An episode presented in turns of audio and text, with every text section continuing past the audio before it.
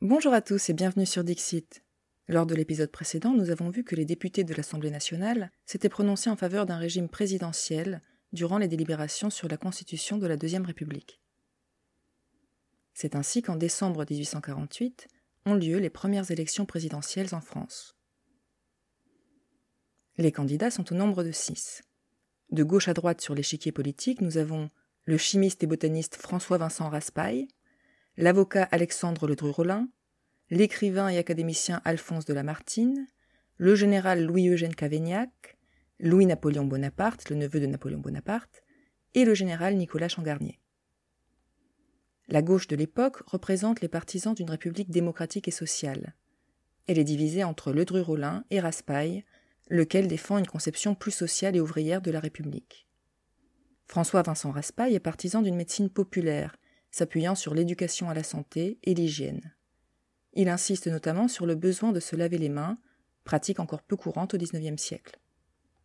Son manuel annuaire de la santé ou médecine et pharmacie domestique connaît un grand succès dès sa parution et jusque dans les années 1930. Raspail se taille une réputation de Robin des Bois de la santé, opposé à la médecine officielle et aux pouvoirs en place.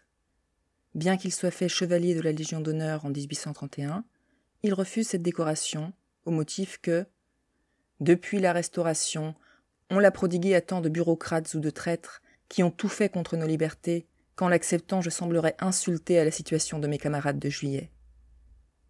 Il est aussi l'auteur d'un petit lexique argot français inspiré par ses nombreux séjours en prison. En effet, depuis ses débuts politiques en 1815, Raspail a été dans l'opposition de tous les régimes successifs jusqu'à sa mort en 1878. Il est d'ailleurs arrêté en mai 1848 pour avoir participé à l'organisation d'une manifestation en soutien à la Pologne, et il fait donc campagne depuis les cachots du donjon de Vincennes. Raspail est donc le candidat anti-système de ses premières élections présidentielles. Il souhaite radicalement remettre en question les institutions proposées par la Constitution de 1848. Son manifeste électoral est écrit par Pierre-Joseph Proudhon et publié dans Le Peuple, journal socialiste, auquel Raspail collabore régulièrement.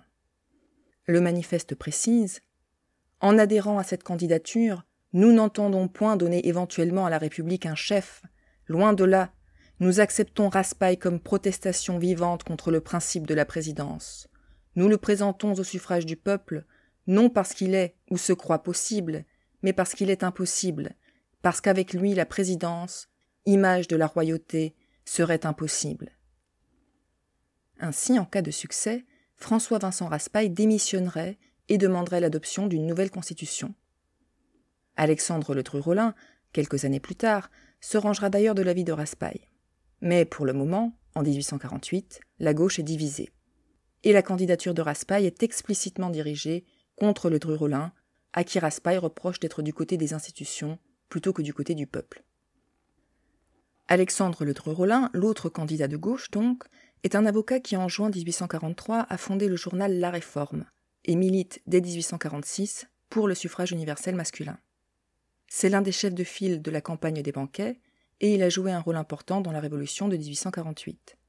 C'est lui qui, en mars 1848, a fait adopter par décret le suffrage universel. Ce que Raspail lui reproche, c'est surtout d'avoir, en tant que ministre de l'Intérieur, fait réprimer les ouvriers lors des émeutes d'avril-mai 1848, au cours desquels Raspail est arrêté et emprisonné. Malgré ces divergences avec Raspail, leurs idées politiques sont en fait relativement similaires, comparées à celles des autres candidats, puisqu'ils sont tous deux partisans d'une république démocratique et sociale, qui intègre notamment l'idée d'un droit au travail. Au centre-gauche, on trouve le libéral Alphonse de Lamartine. Il collabore avec les conservateurs, comme par exemple Victor Hugo, qu'il nomme maire du 8e arrondissement de Paris, mais il n'hésite pas à soutenir ponctuellement des socialistes comme le Dru-Rollin. Écrivain, académicien, député depuis 1833 et jusqu'en 1851, Lamartine est passé du royalisme au républicanisme dans les années 1830. Il participe activement à la Révolution de 1848, où il siège à la commission exécutive du gouvernement provisoire et occupe le poste de ministre des Affaires étrangères de février à mai 1848. Il va jusqu'à déclarer à l'Assemblée nationale cette République, c'est moi qui l'ai faite.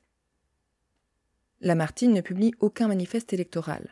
Son nom et sa vie sont selon lui un manifeste suffisant. il ne sent pas la nécessité de faire campagne et déclare même Je ne brigue pas les suffrages, je ne les désire pas, je ne fais ni manifeste ni programme. Il reste relativement peu connu des masses laborieuses de province, et à l'évocation de son nom, beaucoup de paysans se demandent Qu'est-ce que cette Martine? Au centre droit, on trouve les républicains dits modérés, menés par le général Louis-Eugène Cavaignac. Chevalier, puis officier, et enfin commandeur de la Légion d'honneur, le général Cavaignac participe dans les années 1840 à la conquête de l'Algérie, dont il devient gouverneur général en 1848. De retour en France, il est nommé ministre de la guerre par le gouvernement provisoire de la Deuxième République, puis chargé par l'Assemblée de réprimer l'insurrection des journées de juin. La brutalité de la répression qu'il exerce vaut à Cavaignac le surnom de boucher de juin ou de bourreau de juin parmi les ouvriers parisiens. Satisfaite de ses bons et loyaux services, l'Assemblée nomme le bourreau de juin chef du pouvoir exécutif et lui confère le titre de président du Conseil des ministres. Il forme alors un gouvernement provisoire qui réprime les républicains les plus radicaux et prend plusieurs mesures pour limiter le droit de réunion et la liberté de la presse. Cavaignac est donc détesté par les ouvriers, mais il bénéficie du soutien de la majorité des députés, lesquels ont voté une motion déclarant qu'il a bien mérité de la patrie. Cavaignac est de facto à la tête du gouvernement depuis le 28 juin, mais sa popularité dans le pays est sur le déclin. À droite, le Parti de l'Ordre rassemble des tendances très diverses. Le Parti de l'Ordre regroupe à la fois des monarchistes et des républicains conservateurs. C'est précisément à cause de cette division que le parti n'arrive pas à s'entendre sur un candidat commun, et qu'il en vient à soutenir la candidature de Louis-Napoléon Bonaparte. Adolphe Thiers, le chef de file de ce parti de l'ordre, déclare à propos de ce dernier C'est un crétin que l'on mènera. Mais qui est vraiment ce nouveau Bonaparte? En 1848, Louis-Napoléon Bonaparte est député à l'Assemblée nationale. Mais il a déjà deux tentatives de coup d'État contre la monarchie de juillet à son actif.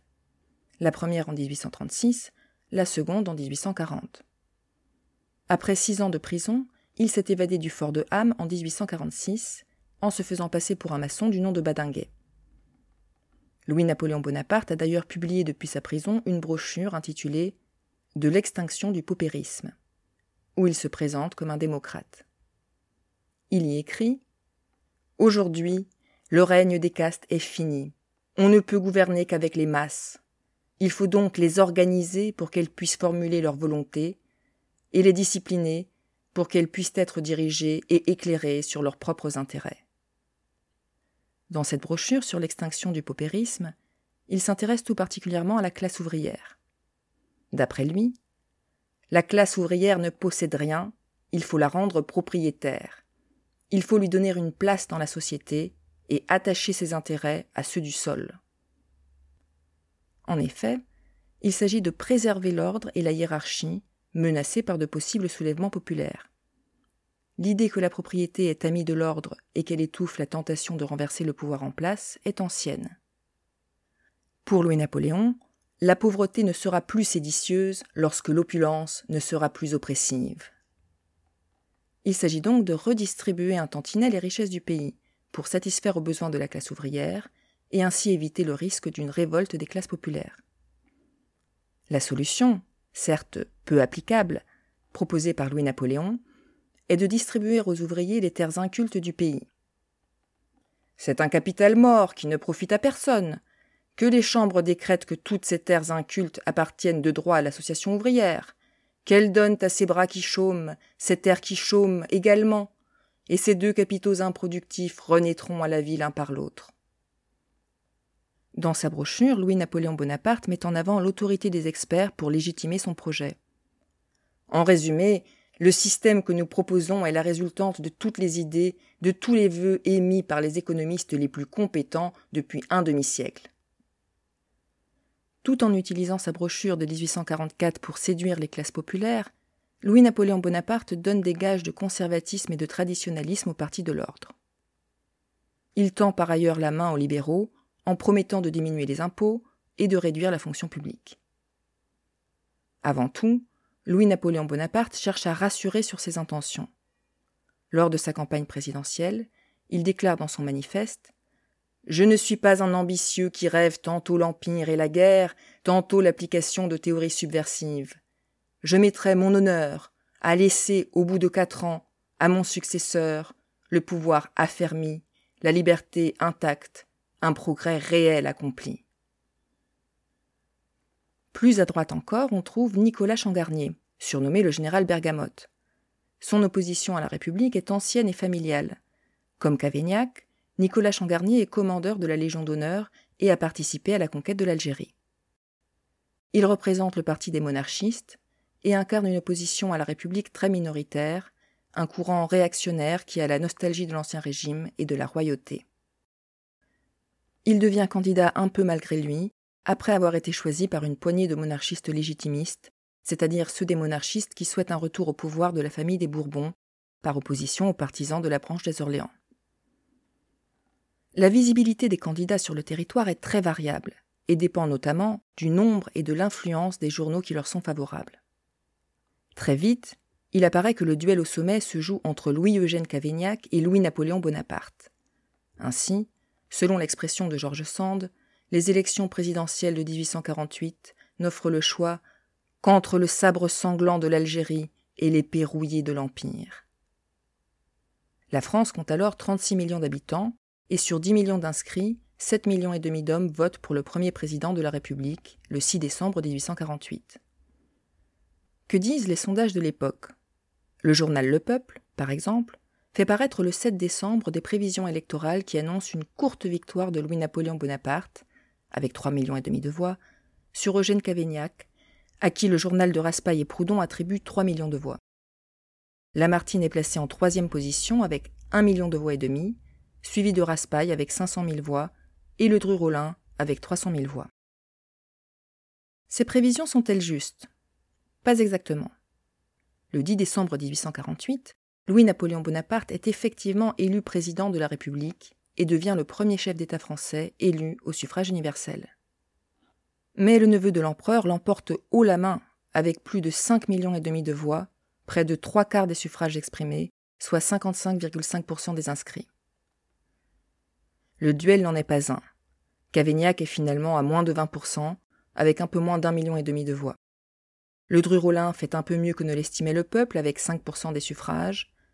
Quant au candidat que soutient le journal Le Peuple, c'est-à-dire Raspail, il n'obtient que 0,5% des suffrages exprimés. Certes, c'est plus que Lamartine, qui fait un score dérisoire, tout comme Changarnier. Mais la gauche est défaite, et le neveu de Napoléon est largement plébiscité. Quant à l'abstention, qui tourne autour de 25%, elle est en hausse depuis les élections législatives d'avril 1848, où elle était inférieure à 20%. Le grand vainqueur et premier président de la République française, Louis-Napoléon Bonaparte, s'avère moins manipulable que le pensait Thiers, et ne tarde pas à se détacher du parti de l'ordre pour former un parti présidentiel autour de sa personne. Dès son élection, il soigne sa popularité, fait des tournées en province, et se rend dans les écoles, les hôpitaux et les casernes. Le duel prévisible entre l'Assemblée nationale et le premier président de la République débouche sans surprise sur un coup d'État. Félix Piat s'en plaignait déjà en septembre 1848 quand il déclarait Singulier peuple que nous sommes, nous savons conquérir la liberté, nous ne savons pas la garder. Ce coup d'État était doublement prévisible à la fois en raison des ambitions d'un homme qui avait déjà tenté deux coups d'État, et en raison des faiblesses institutionnelles de la Deuxième République. Comme on s'y attendait, fort de son statut de président, quelques mois avant la fin de son mandat non renouvelable de quatre ans, Louis-Napoléon Bonaparte réussit enfin son troisième coup d'État le 2 décembre 1851. Son oncle a mis fin à la Première République, Louis-Napoléon met fin à la Deuxième République. Le coup d'État s'accompagne d'une première vague d'arrestations, au cours de laquelle sont arrêtés une soixantaine de socialistes, plusieurs députés conservateurs comme Adolphe Thiers ou Alexis de Tocqueville, et même deux des candidats à l'élection présidentielle, le général Cavaignac et le général Changarnier. Raspail, lui, est toujours en prison, et le Dru-Rollin a fui en Angleterre pour échapper à la déportation. Cette première vague d'arrestations sera suivie de plusieurs autres, qui aboutissent à l'emprisonnement ou l'exil de la plupart des opposants républicains. Les mesures limitant la liberté de la presse et la liberté d'association sont généralisées.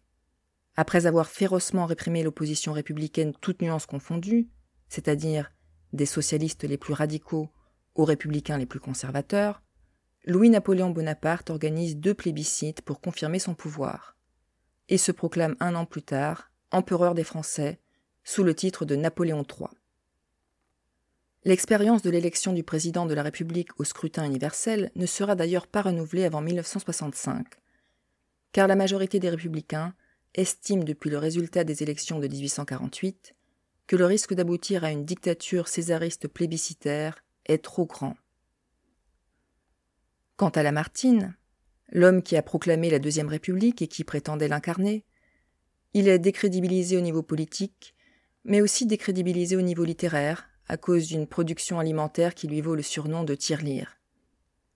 Si la France est tombée avec le coup d'État dans une réminiscence de despotisme, sa partie humaine contre la destinée semble bien perdue.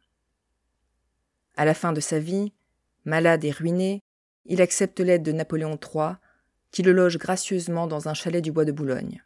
C'est là, au 135 avenue de l'Empereur, qu'il meurt, 21 ans après avoir proclamé la Deuxième République. Et cette Deuxième République conservatrice, qui a réprimé les révoltes ouvrières dans le sang, et qui n'a pas su fonder des institutions pérennes, laisse un souvenir mitigé à beaucoup. Du côté des républicains, Louis-Napoléon Bonaparte est vivement décrié, et Victor Hugo publie dès 1852 son pamphlet Napoléon le Petit, qui lui vaudra d'être expulsé de Belgique, où il s'était exilé suite au coup d'État. Plus à gauche, Karl Marx qualifie Louis-Napoléon et ses complices de bandits de grand chemin et attribue le résultat du plébiscite à l'ignorance de la paysannerie française, facilement manipulable. Sans doute beaucoup partagent l'avis de George Sand, pour qui, après tout, lorsque les lois fondamentales d'une république sont violées, les coups d'État, ou pour mieux dire les coups de fortune, ne sont pas plus illégitimes les uns que les autres. Nous n'étions vraiment plus en République. Nous étions gouvernés par une oligarchie, et je ne tiens pas plus à l'oligarchie qu'à l'Empire. Je crois que j'aime encore mieux l'Empire. Au-delà de l'ambition prévisible de Louis-Napoléon Bonaparte, ce sont les institutions de la Deuxième République qui, dès le départ, ont été mal conçues. Pour Alexis de Tocqueville, c'était rendre la République impossible que de laisser au président le pouvoir qu'avait le roi et le faire élire par le peuple. Dans de telles conditions, que pouvait être un président élu par le peuple, sinon un prétendant à la couronne? L'institution ne pouvait convenir qu'à ceux qui voulaient s'en servir pour aider la transformation des pouvoirs présidentiels en royauté. Pour le Dreux-Rollin, le problème est plus profond. C'est le mandat représentatif lui-même et la trahison du peuple par ses représentants qui pose problème. Dans une brochure de 1851 intitulée Plus de présidents, plus de représentants, il réclame le gouvernement direct du peuple par le peuple et déclare Oui, un peuple qui se fait représenter cesse bien d'être libre, car la France, libre en février, en se donnant des représentants, sait par là même donner des maîtres. Pour l'ex-député, la félicité d'une nation ne peut donc dépendre des personnes, elle ne doit reposer que sur des principes. Le Dreux-Rollin en conclut que le peuple doit faire par lui-même tout ce qu'il peut raisonnablement faire. Il faut que sa grande, son unique affaire, soit sa liberté et son bonheur.